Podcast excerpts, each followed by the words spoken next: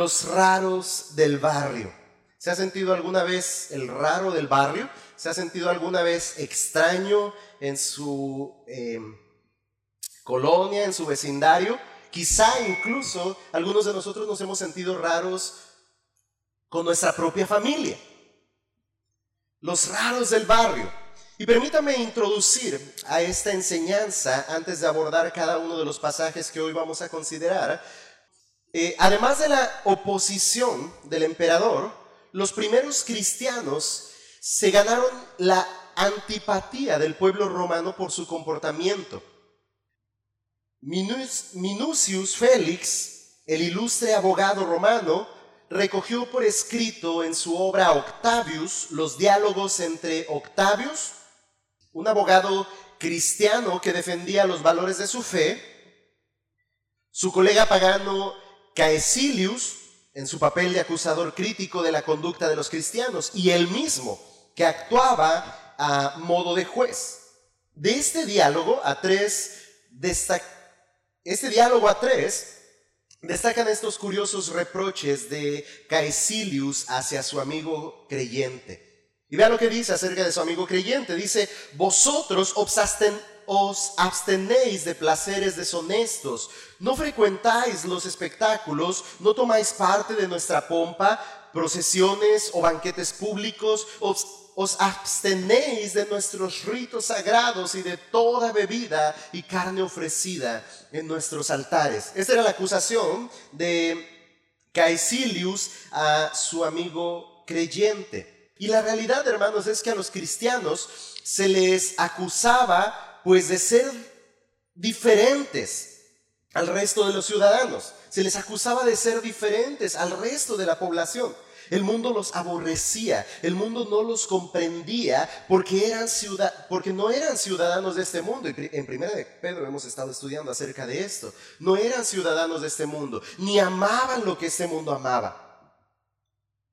Los creyentes preferían agradar a Dios que agradar a los hombres de su tiempo. Y entonces dice aquí el autor quien redacta, bendita acusación, pues no está exenta de celestial recompensa. Bendita acusación, pues no está exenta de celestial recompensa. Hermanos, iglesia, el comportamiento de un cristiano debe buscar agradar a Dios aun cuando el mundo nos critique por ello. Jesús nos advirtió que el mundo nos aborrecería y nos perseguiría, pero Él ha vencido al mundo, estas fueron sus palabras, y promete un galardón al que permanezca fiel a su voluntad. Pero iglesia, si nos damos cuenta de que la gente del mundo nos aplaude y nos tiene en buena opinión, quizá debemos pararnos y reflexionar un poco. Podría ser porque nuestro testimonio cristiano se ha visto diluido y somos tal y como el mundo es. Tome un par de minutos, ore al Señor, considere cómo ha sido su testimonio delante de los hombres Considere pues si hemos vivido durante estos días de esta semana en santidad. La exhortación del domingo pasado fue, basta ya de pegar. Dejemos ya el pecado, pongamos fin al pecado. Y al considerar la muerte y el sacrificio de Cristo, el apóstol Pedro nos exhortó a poner fin a nuestro pecado. Así es que tome un par de minutos, ore y pidamos a Dios también que obre a través de su palabra.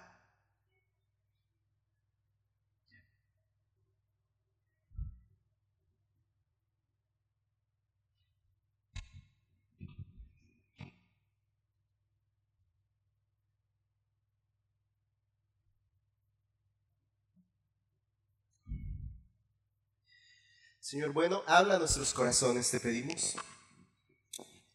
Dios bueno, usa tu palabra de verdad y sea tu espíritu obrando en nosotros para gloria de tu nombre. Contempla nuestros corazones, examina nuestros corazones y si hay, oh Dios, camino de perversidad en ellos, perdona nuestra maldad. Ayúdanos a vivir de tal manera que tu nombre sea glorificado, a provocar una diferencia entre los hombres, aun cuando esto implique recibir la burla y el menosprecio de aquellos que no te consideran como su Dios. Sea este tiempo para edificación de tu iglesia, usa de este tu siervo y sean tus palabras las que produzcan para gloria de tu nombre en la vida de cada uno de estos creyentes. En Cristo Jesús te lo pedimos. Amén y amén.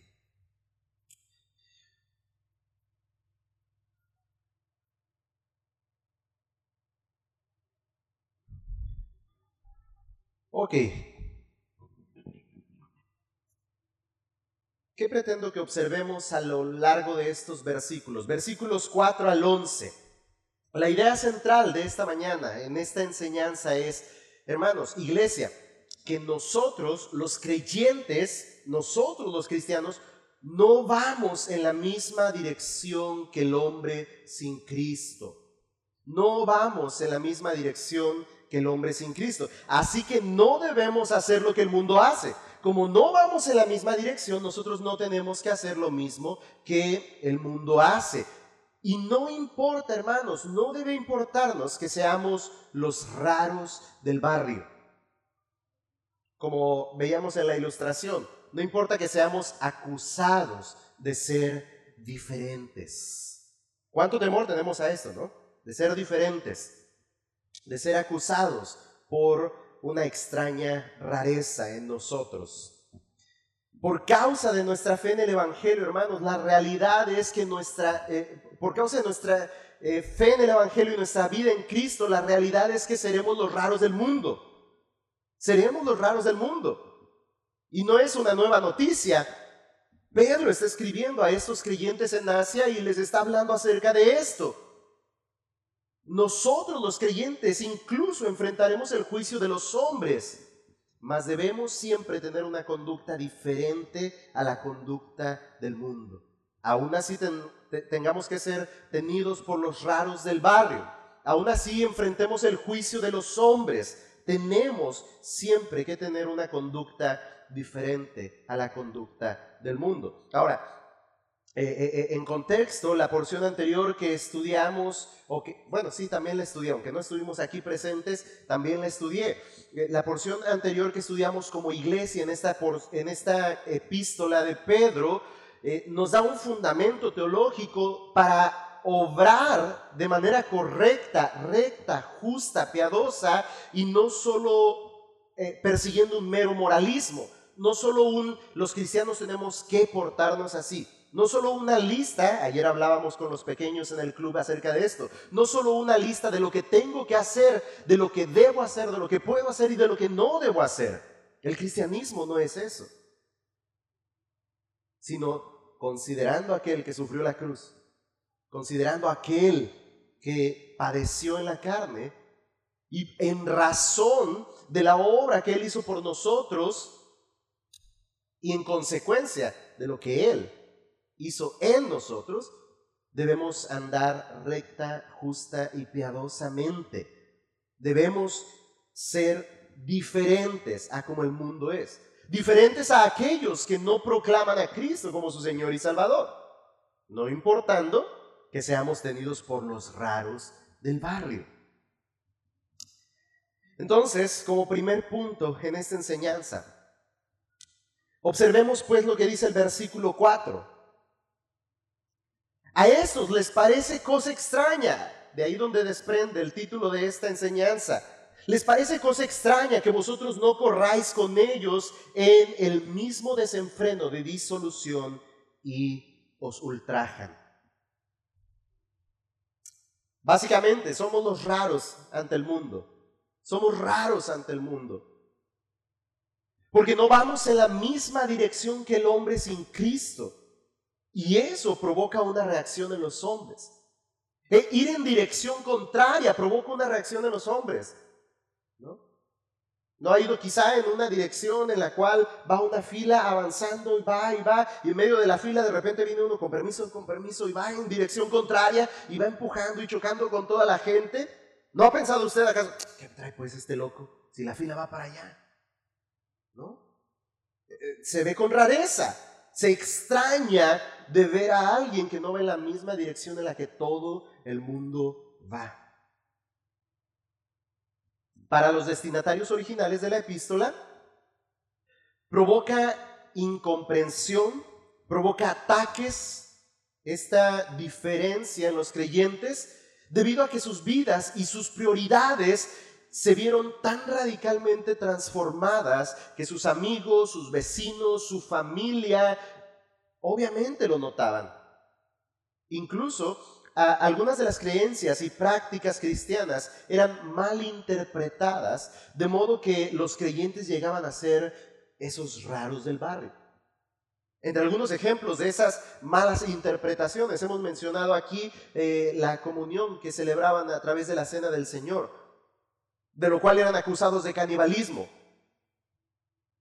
En el estudio que estamos teniendo de ordenanzas con algunos hermanos, hemos estado hablando que junto con esta eh, conmemoración de la Cena del Señor, la iglesia primitiva solía festejar un ágape. Y esto tenía que ver con un, compañerismo de amor, amor filial, amor eh, los unos para con los otros. Y bajo esta proclamación de amarnos los unos a los otros, también malinterpretaban el amor que se tenían entre ellos malinterpretaban también el amor que se tenían entre ellos. Entonces, eran vistos como raros. Dice un comentario bíblico que una vida cambiada provoca hostilidad de quienes rechazan el Evangelio. Una vida cambiada provoca hostilidad de quienes rechazan el Evangelio. Al mundo le parece extraño que no corramos en la misma dirección que ellos. La nueva Biblia de las Américas traduce, se sorprenden de que ustedes no corran como ellos. Se sorprenden de que ustedes no corran como ellos. Ahora, no hay tal sorpresa como veíamos y considerábamos tras la introducción de este mensaje. No hay tal sorpresa si nos identifican corriendo tal y cual como ellos, corriendo junto a ellos. No hay de qué sorprenderse si llevamos el mismo trote, la misma dinámica que ellos. Pero dice ahí la escritura, se sorprenden de que ustedes no corren como ellos. Y entonces la pregunta es, ¿por qué el cristianismo es raro ante el mundo? ¿Por qué el cristianismo no es popular en el mundo? Antes bien, ¿por qué el cristianismo es aborrecido, es despreciado? Ante el mundo.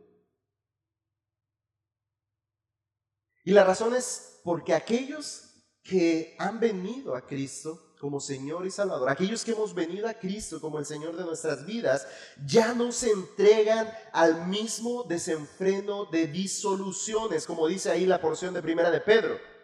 Ya no se entregan al mismo desenfreno de disoluciones. La idea, hermanos, aquí es, eh, en esta expresión, es la de una vida de excesos. Básicamente es la idea de una vida de excesos. La nueva versión internacional lo traduce como desbordamiento de inmoralidad. Y por eso les causa extrañeza. Dice, porque esos ya no viven en el mismo desenfreno de sus pasiones, porque esos ya no viven en los mismos excesos, ya no viven en un desbordamiento de inmoralidad. Y por esta razón, dice Pedro, los incrédulos se burlan de los creyentes. Ahí al, final del versículo 4 dice, y os ultrajan, se burlan de los creyentes. Porque el creyente ya no hace lo que agrada al mundo. No persigue los mismos deleites y placeres que el mundo sin Cristo persigue. Nuestros deseos, nuestros afectos, Nuestras pasiones han sido transformadas. Ya no vivimos para la voluntad y los deseos de la carne, sino para la voluntad de Dios. ¿Recuerda ahí lo que estudiamos en el versículo 2 en este mismo capítulo? Ya no vivimos para los deseos de la carne, sino para la voluntad de Dios. Esa es la gran diferencia entre el creyente y aquel que no considera a Cristo como Señor de su vida. Y entonces por eso dice Pedro, a eso les parece cosa extraña que ustedes no corran en la misma dirección que, usted, que, ellos, que ustedes no persigan las mismas pasiones, los mismos deseos, los mismos anhelos. Ahora, estos son distintivos claros, hermanos, de un verdadero creyente. No alguien que de labios dice, Señor, Señor, pero es desconocido por aquel a quien llaman Señor. Aquel que ha nacido de nuevo evidentemente tiene que marcar una diferencia entre el mundo sin Cristo y Él. El comentario de esta epístola del pastor John MacArthur eh, dice que fuentes antiguas, tanto cristianas como no cristianas, proveen amplia evidencia de que fue la renuncia de los cristianos a ser parte de muchas diversiones convencionalmente aceptadas y de ceremonias obscenas y su negativa a participar en funciones idólatras e inmorales, lo que ocasionó que los incrédulos los odiaran y los calumniaran. Eso llevó a la persecución y sufrimiento injusto por causa de la justicia. Básicamente un factor predominante en, las razones por las cuales la iglesia fue perseguida es porque ellos dejaron de llevar la vida que llevaban, porque ellos dejaron de hacer las cosas que todos los demás hacían, porque provocaron una diferencia entre el mundo sin Cristo y ellos ahora en Cristo. El día de ayer llegaron un montón de chiquillos sin ganas, desvelados, el, estado anímico de los chiquillos se daba a notar un poco de cansancio y dedujimos con algunas de las maestras del club ayer que la razón se debía a la tendencia de la ciudad, ¿no? Todos corren hacia la unidad deportiva. Y el que no ha ido seguro en su colonia es visto como raro. Los niños dirán, no has ido a la feria, y a veces esa expresión, ¿no? No has ido, porque todos van ojo hermano, no estoy llamando eh, pecado ir a la feria, aunque realmente no hay mucho que te edifique ahí. Si no es por exagerar el decir, no hay nada que te edifique. Les digo a los niños, cuando me preguntaron si había ido a la feria, les digo, hay puro polvo. Les digo, además de juegos que hay, no, pues, cobijas, no. Hermanos, pero de repente estamos así tan, tan inclinados a seguir la corriente, a ir a donde todos van, Ojo, no estoy poniendo el punto en la feria, no se ofendan ni piense que, tengo algo contra la feria, solo quise usarlo como un ejemplo. Hay muchas otras cosas más que podríamos mencionar de cuando vamos eh, ahí inmersos en la corriente. Pero cuando decimos no, cuando decimos ya no más, cuando decimos basta ya el pecado, recuerda esas palabras del apóstol Pedro, ¿no? Basta ya el tiempo pasado para haber vivido como agrada a los gentiles, cuando decimos ya no más, entonces ahí es cuando nos ven como los bichos raros, ¿no? Usted puede decirse cristiano entre su familia por hace muchos años atrás y no lo verán tan raro como lo verán hasta el día que empiece a dejar de hacer las cosas que hacía antes. ¿Qué pasó con este amigo? Pero si antes respondía así, pero si antes hacía esto, pero si antes aquí estaba con nosotros. Y entonces empezarán a extrañarse de tales acciones. Y esto fue lo que sucedió con la iglesia a la cual escribe el apóstol a través de esta epístola. Hermanos, porque cuando caminamos conforme a la voluntad de Dios y no conforme al mundo, sin duda seremos raros, extraños ante el mundo. Seremos los raros del barrio, seremos objeto de burla, seremos rechazados, seremos menospreciados y seremos incluso aún hasta juzgados por los hombres. Siempre y cuando, quiero enfatizar en esto, caminemos conforme a la voluntad de Dios y no conforme al mundo. Lo contrario sería que si no experimentamos tales consecuencias, quizás se deba a que estamos caminando en la misma dirección a que vamos rumbo al mismo sentido en el cual el mundo va y marcha. Entonces, somos raros ante el mundo por razón de nuestra fe, por razón de nuestras convicciones, por razón de la vida transformada que el Evangelio ha producido en nosotros, por razón de que hemos abandonado las cosas viejas, porque nos hemos eh, quitado la vestimenta del viejo hombre y nos hemos revestido del nuevo hombre, porque hemos sido transformados no solo en nuestras acciones exteriores, sino en nuestros deseos, en nuestros anhelos, en nuestros afectos. Y sin duda que eso puede producir el juicio de los hombres. Como los raros del barrio seremos juzgados por los hombres.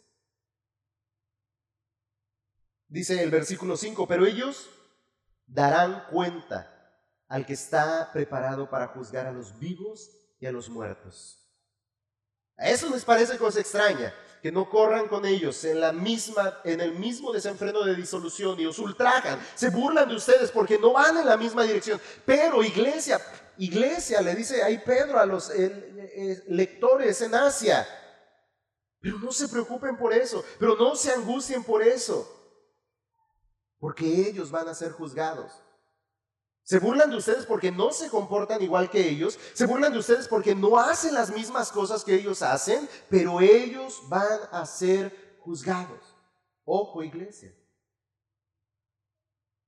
En realidad, la realidad es que un día todo hombre será llamado a cuentas delante del juez Dios. Todo hombre será llamado a cuentas. Así que no nos debe importar ser los raros, los burlados, los despreciados, mientras seamos encontrados rectos y justos ante el juez. Que no nos importe incluso enfrentar el juicio de los hombres, mientras delante del juez justo seamos encontrados rectos. Ahora, tal rectitud y justicia nos ha sido dada por Cristo, hermanos. No depende de nosotros. Sin duda alguna tenemos que. Hay cosas que debemos hacer, que la escritura nos dicta en cómo debemos andar. Pero nuestra posición como justos, como aquellos que han sido encontrados sin pecado, se debe a lo que Cristo ha hecho. Tal rectitud, tal justicia nos ha sido dada por Cristo cuando nosotros, habiendo escuchado y creído por fe el Evangelio, hemos sido transformados a una nueva vida. Y por lo tanto, dice el apóstol Pedro, que debemos vivir en el Espíritu. Pero ellos darán cuentas al que está preparado para juzgar a los vivos y a los muertos. Pero vea lo que dice el versículo 6, en razón a lo que estoy mencionando. Porque por esto también ha sido predicado el Evangelio a los muertos, para que sean juzgados en carne según los hombres, pero vivan en espíritu según Dios. Para que vivamos conforme a la voluntad de Dios, como en la primera porción del capítulo el apóstol Pedro lo dice. Hermanos, iglesia, no importa que enfrentemos la hostilidad, no importa que enfrentemos el juicio del hombre, pero escuche bien, tendremos la certeza de ser guardados en Cristo Jesús ante el juicio divino.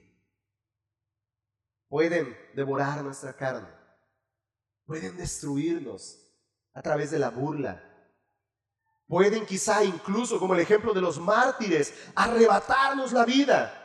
Pero de una cosa estamos seguros, y esta es nuestra esperanza viva, que en Cristo Jesús seremos hallados rectos y justos, porque Él es el que justifica.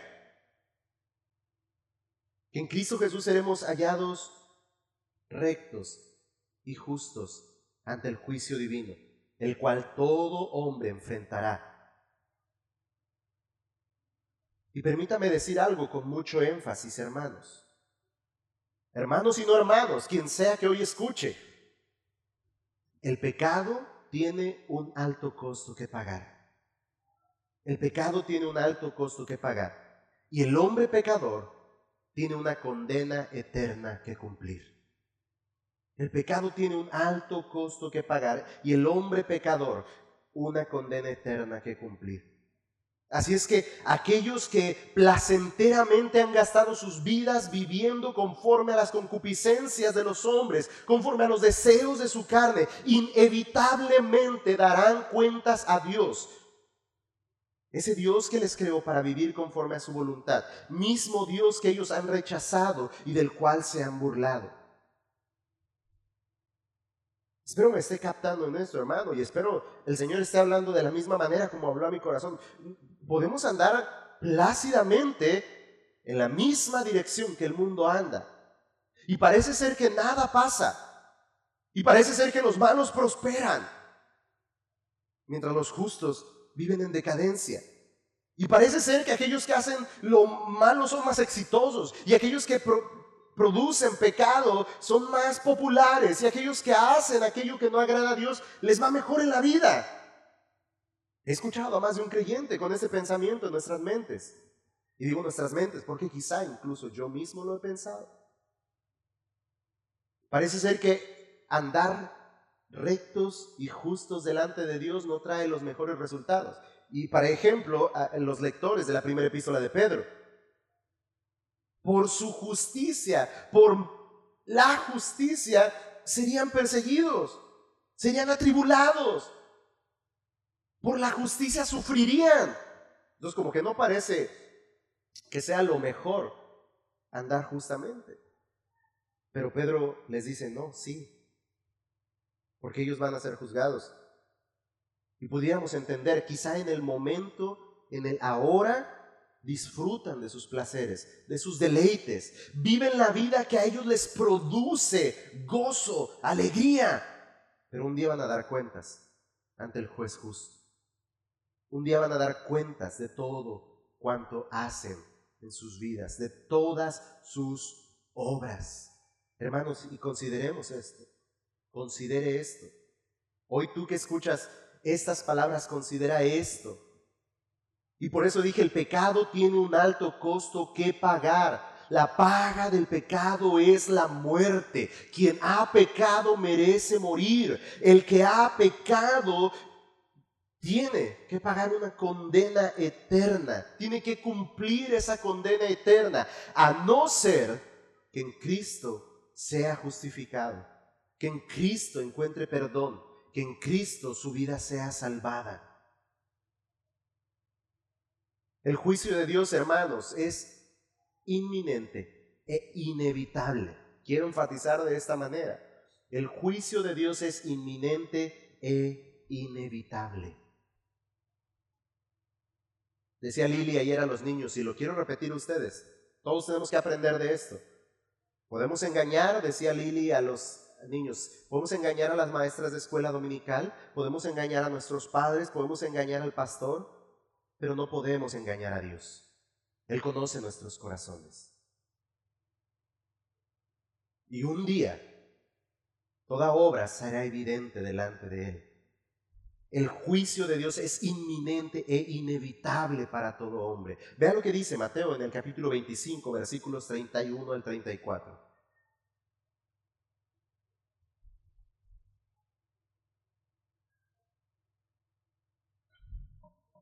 Mateo 25, versículos 31 al 34, Jesús mismo es quien está hablando en esta porción. Y dice, cuando el Hijo del Hombre venga en su gloria y todos los santos ángeles con él, entonces se sentará en su trono de gloria y serán reunidas delante de él todas las naciones y apartará los unos de los otros como aparta el pastor las ovejas de los cabritos y pondrá las ovejas a su derecha y los cabritos a su izquierda. Entonces el rey dirá a los de su derecha, venid benditos de mi Padre, heredad el reino preparado para vosotros desde la fundación del mundo. Jesús está proclamando un juicio venidero. El apóstol Pablo en su carta a los tesalonicenses habla también con severidad del juicio que los perseguidores e incrédulos enfrentarán. Vaya segunda Tesalonicenses capítulo 1 versículos 6 al 9. Segunda los Tesalonicenses capítulo 1 versículos 6 al 9. Y vean lo que el apóstol Pablo nos dice a través de esta epístola acerca del juicio venidero. Porque es justo delante de Dios pagar con tribulación a los que os atribulan esa epístola sería muy favorable también para los lectores en Asia que están leyendo la epístola de Pedro. Es justo delante de Dios pagar con tribulación a los que os atribulan. Y a vosotros que sois atribulados, daros reposo con nosotros cuando se manifieste el Señor Jesús desde el cielo con los ángeles de su poder en llama de fuego para dar retribución a los que no conocieron a Dios ni obedecen el Evangelio de nuestro Señor Jesucristo. Los cuales, vean lo que dice el versículo 9, sufrirán pena de eterna perdición los cuales sufrirán pena de eterna perdición, excluidos de la presencia del Señor y de la gloria de su poder. Es ese, es ese juicio inminente, inevitable, donde aquellos que no conocieron a Dios, que no obedecieron a la verdad del Evangelio de Jesucristo, sufrirán pena de eterna perdición serán excluidos de la presencia del Señor y de la gloria de su poder. Hermanos, justamente por esto, justamente por estas tan severas noticias, es que el Evangelio de Jesucristo tiene que ser predicado. Y no solo a los incrédulos, sino nosotros debemos recordarnos el Evangelio cada día de nuestras vidas. No porque, no porque vayamos a perder algo que ya nos fue dado con una promesa inamovible, sino para que a la luz de esa promesa y de esta nuestra esperanza tan gloriosa vivamos recta, justa y piadosamente. Porque por esto también ha sido predicado el Evangelio por esto el Evangelio tiene que ser proclamado, hermanos, tiene que ser predicado el Evangelio para que aún a pesar de que seamos juzgados por los hombres, seamos librados de la ira de Dios en su justo juicio. ¿Por qué, hermanos? Porque el Evangelio son las buenas nuevas de Jesús, el Hijo de Dios. Son las buenas noticias acerca de Jesucristo. Buenas noticias tras lo que Pablo nos acaba de decir en, Tesalonicenses, segunda carta, capítulo 1, el que se ha encontrado sin Dios, sin el Evangelio, siendo efectivo en su vida para salvación. Sin Cristo, dice la Escritura, el que tiene al Hijo tiene la vida, el que no tiene al Hijo de Dios no tiene la vida. El que se ha encontrado sin Cristo sufrirá pena de eterna perdición. Una eternidad separada del Señor y de su gloria y su poder. Entonces el Evangelio son buenas noticias aquí para el mundo. Son buenas noticias para usted y para mí. Jesús fue enviado al mundo no para condenar al mundo, sino para que el mundo encuentre en Cristo salvación. Leamos esto en el Evangelio de Juan, capítulo 3, versos 17 y 18. Juan 3, 17. Después del tan famoso y conocido Juan 3:16, dice el versículo 17, porque no envió Dios a su Hijo al mundo para condenar al mundo, sino para que el mundo sea salvo por él. Y ojo, antes de interpretar este versículo como un autor de salvación universal, como un, un, un salvador que en automático brinda salvación de la condenación a todos solo porque ya Él murió, porque Él ya pagó, porque Él ya fue a la cruz, porque de tal manera Dios al mundo. De repente el verso 16 es interpretado en esta eh, eh, línea de pensamiento.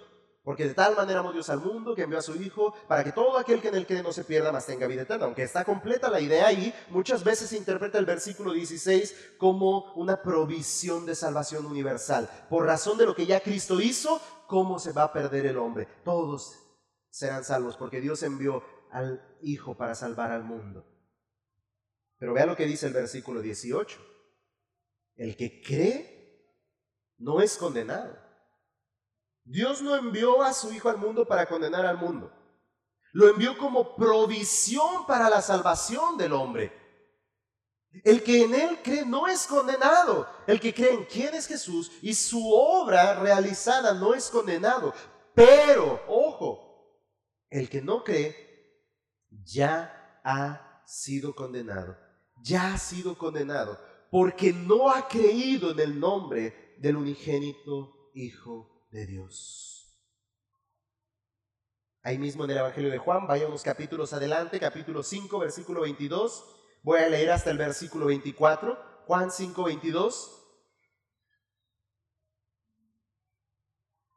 Vea cómo el Padre hace recaer ese juicio ante el Hijo. Y dice, porque el Padre a nadie juzga, sino que todo el juicio dio al Hijo para que todos honren al Hijo como honran al Padre. El que no honra al Hijo, no honra al Padre que le envió.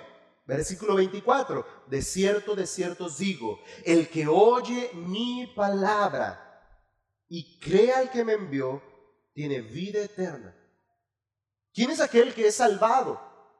¿Quién es aquel que enfrentará ese juicio y no verá la condenación? Dice esta porción del Evangelio de Juan, el que oye la palabra y crea al que me envió. Jesús está hablando. Dice, este tiene vida eterna y no vendrá a condenación, mas ha pasado de muerte a vida. Cuando Jesús dice estas palabras, está refiriendo no solo creer en la existencia de Dios, como muchos en el mundo pueden decir, por cierto, creer en Dios. Está hablando acerca de creer todo cuanto Dios hizo y dio a través de Cristo Jesús. Creer que Él es el Hijo de Dios, el cual fue enviado para salvar, el cual es el Mesías prometido, el cual es el redentor que habría de venir, de modo tal que el que cree todas estas palabras, todo este evangelio de verdad y de esperanza, tiene vida eterna y no vendrá condenación, mas ha pasado de muerte a vida. No es una sola fe intelectual, no es solo afirmar por cierto la existencia de Dios, sino creer acerca de Jesús, el Hijo de Dios, todo cuanto Él es y todo cuanto Él ha hecho. Y el que cree en Él no vendrá condenación, mas ha pasado de muerte a vida. Y entonces, hermanos, Pedro anima a sus lectores con el hecho de que en lugar de enfrentar el juicio por sus pecados, Aquellos quienes habían escuchado y creído el Evangelio de Jesucristo enfrentarán un futuro completamente diferente al del hombre sin Cristo. Esta es nuestra esperanza, hermanos. Hoy puede ver al malo prosperar y aún en su deseo carnal, en sus afectos ahí recónditos de su vieja naturaleza, puede decir, ay, pero mira qué bien le va. Pero hermanos, esta es nuestra esperanza. Aun cuando el malo prospere, no permanecerá de pie ante el juicio de Dios. Dice la escritura que no así los malos, que son como el tamo que arrebata el viento. Y la cosecha permanece ahí. Pero la hierba, ese tamo, es dispersado por el viento. No podrá permanecer de pie ante el justo juicio de Dios el que obra en perversidad. Y entonces Pedro nos recuerda a nosotros creyentes que ante ese juicio inminente e inevitable, nosotros no enfrentaremos el mismo fin que el hombre sin Cristo. Porque la pena de nuestro pecado fue pagada por Cristo Jesús en la cruz. El último efecto terrenal del pecado, hermanos, es la muerte física. Pero la muerte física de los cristianos no los conduce a la condenación, sino a la vida eterna. La muerte física, hermanos, no nos conduce a la condenación cuando en Cristo hemos confiado para salvación. Nos conduce a la vida eterna. Esa es nuestra esperanza. Pedro alienta a sus lectores. Pedro alienta a sus lectores, les dice, a ellos les parece cosa extraña porque no van en la misma dirección que ustedes. Son los raros del barrio para, para ellos son los más extraños, son repudiados, son rechazados, son burlados. Pero no se inquieten, no se alarmen por esto, no se preocupen por esto y ponga ahí usted alguna idea que le ayude a tomar aliento. Pues tras esto Pedro dice, ellos darán cuentas. Ellos van a dar cuentas de sus obras. El juicio es inminente, inevitable. Y entonces les recuerda el evangelio que han creído. Dice, por eso ustedes, por eso les ha sido predicado el evangelio, por eso el evangelio ha sido predicado aún a los muertos. Quizá está haciendo referencia, como en la epístola a los tesalonicenses, Pablo alentando de aquellos que quizá ya han muerto, que tienen la misma esperanza de ellos que aún permanecen en vida. El Evangelio nos ha sido predicado, iglesia, hermanos, para que aún a pesar de enfrentar el juicio de los hombres, vivamos en espíritu según Dios. Una implicación también es que aún enfrentando la muerte física, aún nuestra carne tenga que padecer, tendremos vida y esperanza por el Espíritu que Dios ha hecho morar en nosotros, el cual es las arras de nuestra herencia hasta la posesión adquirida. El sello de nuestra salvación es ese Espíritu que mora en nosotros. Versículo 7, parte final de esta porción. Más, después de alentar a los creyentes al recordarles este Evangelio, después de decirle a los creyentes que a pesar de que enfrenten el juicio de los hombres, serán bien librados por la obra de Cristo Jesús ante el juicio divino, Pedro les dice, mas el fin de todas las cosas se acerca. Mas el fin de todas las cosas se acerca. Y les da la siguiente instrucción, sed pues sobrios y velad en oración y ante todo, tened entre vosotros ferviente amor, porque el amor curará multitud, cubrirá multitud de pecados. Hospedaos los unos a los otros sin murmuraciones. Cada uno según el don que ha recibido, ministrelo a los otros como buenos administradores de la multiforme gracia de Dios. Si alguno habla, hable conforme a las palabras de Dios. Si alguno ministra, ministre conforme al poder que Dios da para que en todo sea Dios glorificado por Jesucristo, a quien pertenece la gloria, el imperio, por los siglos de los siglos. Amén. Se cansó la mampara, ya está solucionado casi. Gracias, hermanos. O la mandamos a hacer ejercicio o le compramos unas polainas, ¿verdad? Gracias, hermanos, por acomodarla. Bien, vamos a esta parte final, a partir del versículo 7. Aunque leí ya varios versículos, eh, es una parte más, más amplia debido a la instrucción que el apóstol brinda ahí. En contraste con la actitud hostil de los incrédulos, aquellos que corren desenfrenadamente hacia una vida inmoral, en contraste a estos, Pedro tiene una instrucción que dar a los creyentes, quienes debemos tener una conducta diferente a los hombres en Cristo. Hermanos, con cuánta más razón debemos preservar una conducta piadosa, por lo que el apóstol Pedro dice ahí, cuando el fin de todas las cosas se acerca. Cuando el fin de todas las cosas se acerca. En una burda ilustración, no es la mejor ilustración, pero nos puede ayudar a entender tal eh, principio no es así como reaccionan los niños cuando saben que la llegada de mamá se aproxima. Toda la mañana tienen sin hacer nada, ni tarea, ni limpieza, no han ordenado su cuarto, no se han bañado, pero cuando ven que viene ya la hora de que mamá llegue, pilas. Hacer a ver cuánto alcanzan a hacer de aquí a que llegue. Parece ser como esa, idea de, tomar premura, no en una obligación, no en un deber meramente obligado, sino en, en el entendimiento de que al no saber cuándo esa hora llegará, nosotros debemos preservar una vida y una conducta intachable no solo delante de Dios, sino también delante de los hombres, que ha sido una exhortación recurrente en esta epístola. Dice un comentario, la brevedad del tiempo que queda es una motivación para vivir para Jesucristo y servirlo. Ojo, hermanos, hace un rato decía nuestro hermano Alejandro, hoy que nos ha servido a través de dirigir este servicio, decía, es un, es un privilegio servir, ¿no? Es una responsabilidad, pero es también un privilegio. Hermanos, y debemos aprovechar el tiempo que nos resta para usar de tal privilegio. Pero de repente estamos como esperando el tiempo óptimo. Un día voy a servir. Cuando mis hijos crezcan. Y entonces crecen los hijos y cuando se casen.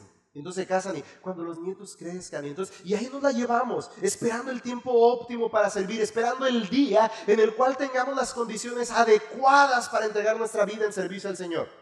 ¿Cuándo será ese día? Dice el apóstol Pedro, el fin de las cosas se acerca. Y estamos desperdiciando esos días.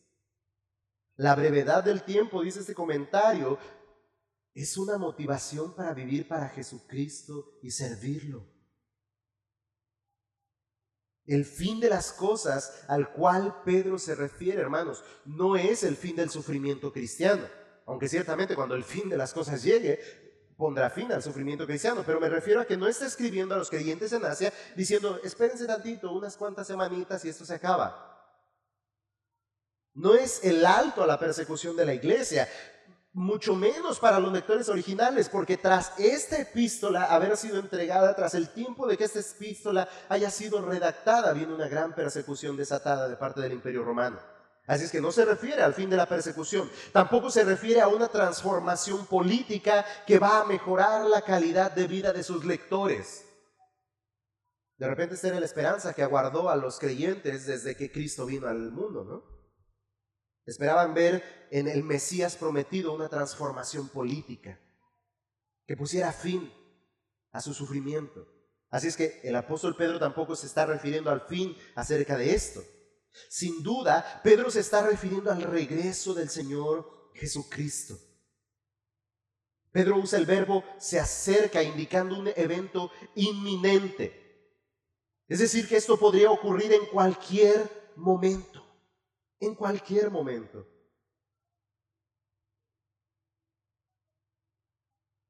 Por tal razón, hermanos, Pedro llama a sus lectores a tener una actitud diferente a la del mundo, a esperar y en medio de la espera vivir piadosamente para que Dios sea glorificado en la vida de aquellos a quienes Cristo ha redimido.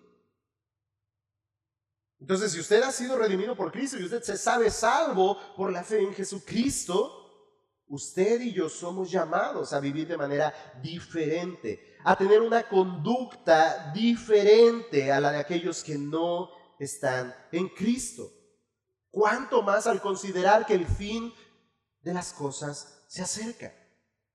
Y Dios pedirá cuentas de todos conforme a sus obras. Pero también para el creyente es un aliento, una esperanza palpable. Jesús dijo en Mateo 24, 42, velad pues porque no sabéis a qué hora ha de venir vuestro Señor. Velad pues, en la misma intención que el apóstol Pedro llama aquí a sus lectores. Mas el fin de todas las cosas acerca, sed pues sobrios y velad en oración. El apóstol Pablo exhorta también a los efesios a considerar la manera en la que se conducen Mirad pues con diligencia, ya en Efesios capítulo 5, versículo 10, 15 al 17. Mirad pues con diligencia cómo andéis, no como necios, sino como sabios, aprovechando bien el tiempo, porque los días son malos. Por tanto, la exhortación es no seáis insensatos, sino entendidos de cuál es la voluntad del Señor. Un pasaje más, el autor de Hebreos exhorta a los creyentes a estar firmes en la esperanza y a tener una conducta correcta mientras esperan el cumplimiento de los tiempos. Mayormente cuando aquel día parece estar cercano. Vea lo que dice Hebreos capítulo 10, versículo 23 al 25. Mantengamos firme, Hebreos 10, 23, mantengamos firme sin fluctuar la profesión de nuestra esperanza, porque fiel es el que prometió. Y considerémonos unos a otros. estas palabras del autor de Hebreos se me asemejan mucho a las palabras de Pedro en esta porción a los creyentes en Asia. Mantengamos firme sin fluctuar la profesión de nuestra esperanza, porque fiel es el que prometió. Y consideremos, considerémonos unos a otros para estimularnos al amor y a las buenas obras Ahora, escuche el versículo 25. Las palabras del verso 25 son más que una exhortación para cada vez que usted no venga al culto. Son una exhortación para vivir de continuo la vida cristiana, para perseverar. Y eso incluye que para perseverar en ese andar, para ir en la corriente contraria al mundo, debemos acompañarnos con aquellos que vamos en la misma dirección estimulándonos al amor y a las buenas obras, no dejando de congregarnos como algunos tienen por costumbre, sino exhortándonos y tanto más cuando veis que aquel día se acerca.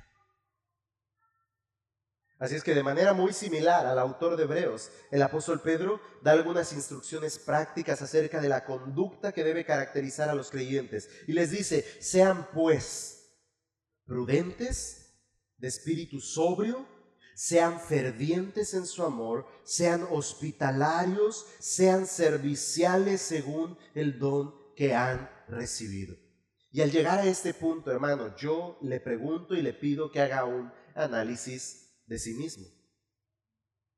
¿Es usted pues prudente? ¿Es sobrio de espíritu? ¿Es ferviente en su amor para con los creyentes? ¿Es usted hospitalario? ¿Sirve a la iglesia según el don que el Señor le ha dado? Porque en esto debemos ocuparnos de aquí a que el Señor venga por nosotros. Porque de esta manera debemos vivir como iglesia de aquí a que el Señor venga por su pueblo. ¿No, es estas, ¿No son estas las características que definen a la iglesia primitiva en el libro de los Hechos? El libro de los Hechos dice, y perseveraban. Y describe con otras palabras cosas semejantes a estas, en la doctrina de los apóstoles y en el partimiento del pan. Ellos tenían en común todas las cosas. Y de continuo estaban reuniéndose. ¿Qué implica que nos reunamos? ¿Qué implica que seamos parte de una iglesia local? Leímos en Hebreos, que es ahí donde somos estimulados al amor y a las buenas obras. Es ahí donde somos reprendidos, exhortados. Es ahí donde somos transformados incluso en el trato los unos con los otros. Hermanos, y todo esto lo haremos y viviremos de tal forma que Dios reciba la gloria por Jesucristo. Dice el autor, a Él pertenece la gloria.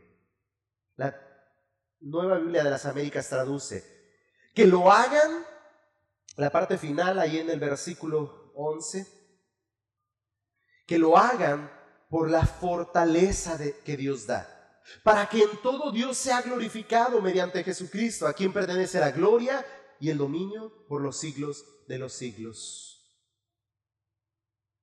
El mundo corre en desenfreno, en una conducta inmoral y cada vez evidentemente más inmoral. Y cuando uno piensa ya no se puede ser más inmoral, vemos actos, conductas más inmorales. Un acto sobrepasa otro acto. Pero los creyentes somos llamados a tener una vida diferente, a mostrar una conducta diferente, en razón de lo que Cristo ha hecho. Y por eso el apóstol Pedro dice, para que Dios reciba la gloria por medio de Jesucristo. Cuando un hombre, hermano, se consagra enteramente, él y todo lo que posee, Dios es glorificado por medio de Jesucristo, el mediador por cuyos intermedios Dios ministra la capacidad de nosotros puesto que el fin principal del hombre es glorificar a Dios. La amante y fiel realización de su deber redunda en la gloria de Dios a quien pertenece la gloria. Hermanos, dicho de otra manera, cuando vivimos teniendo una conducta diferente a la del mundo, Dios es glorificado mediante Jesucristo. Pues Cristo es quien obró para nuestra salvación, para justificarnos, para santificarnos mediante la obra del Espíritu, el cual nos ha regenerado, nos ha hecho nuevos, el cual nos capacita por medio de su palabra para vivir conforme a la voluntad de Dios. Así es que el creyente, el cual tiene una nueva vida, lo cual implica que ya no corre desenfrenadamente tras los deleites y pasiones de su carne, sino que ahora anhela obedecer a Dios mientras es conformado a la imagen de Cristo, glorifica a Dios así en su vida. Hermanos, el fin último de todo cuanto hacemos y la razón misma por la cual fuimos creados es glorificar a Dios. Así que la exhortación hoy es glorifiquemos a Dios en nuestras vidas. ¿Cómo glorificaremos a Dios en nuestras vidas? No corriendo en la misma dirección que el hombre sin Cristo no haciendo las mismas cosas que el mundo hace. Hermanos, que no nos importe que seamos considerados los locos, los raros del barrio. Mientras Dios sea glorificado en nosotros por medio de Cristo nuestro Salvador, que poco nos importe la perspectiva que el mundo tenga de nosotros. Así es que, en la misma intención de las palabras anteriores del apóstol Pedro y en la exhortación que estoy seguro con énfasis nos fue dada el domingo pasado a través de esta porción, basta ya el tiempo pasado para vivir conforme a aquello que agrada a los gentiles. Hermanos, basta ya el tiempo para haber perseguido los deleites de nuestra carne. Consideremos aquel que murió en la cruz y vivamos nuestras vidas para su gloria. No importa que digan qué raros son esos cristianos. Pero ellos no hacen esto. Pero ¿a poco no hablan así? ¿Pero a poco no participan de eso? ¿Pero a poco no van a esto? Hermanos, si eso implica, si ser vistos de esa manera implica ser radicales en muchas cosas de nuestras vidas, con fin de que Dios sea glorificado en nosotros a través de Cristo, hagámoslo, hermanos. No, pero es que todos hacen lo mismo y de todos modos no parece que reciban su escarmiento. Un día todo hombre dará cuentas delante de Dios. Un día rendiremos cuentas delante de nuestro Dios. Y aquel que es hallado sin Cristo tendrá que pagar el alto precio del pecado. Tendrá que llevar sobre sí la condena que ha sido establecida para el hombre pecador.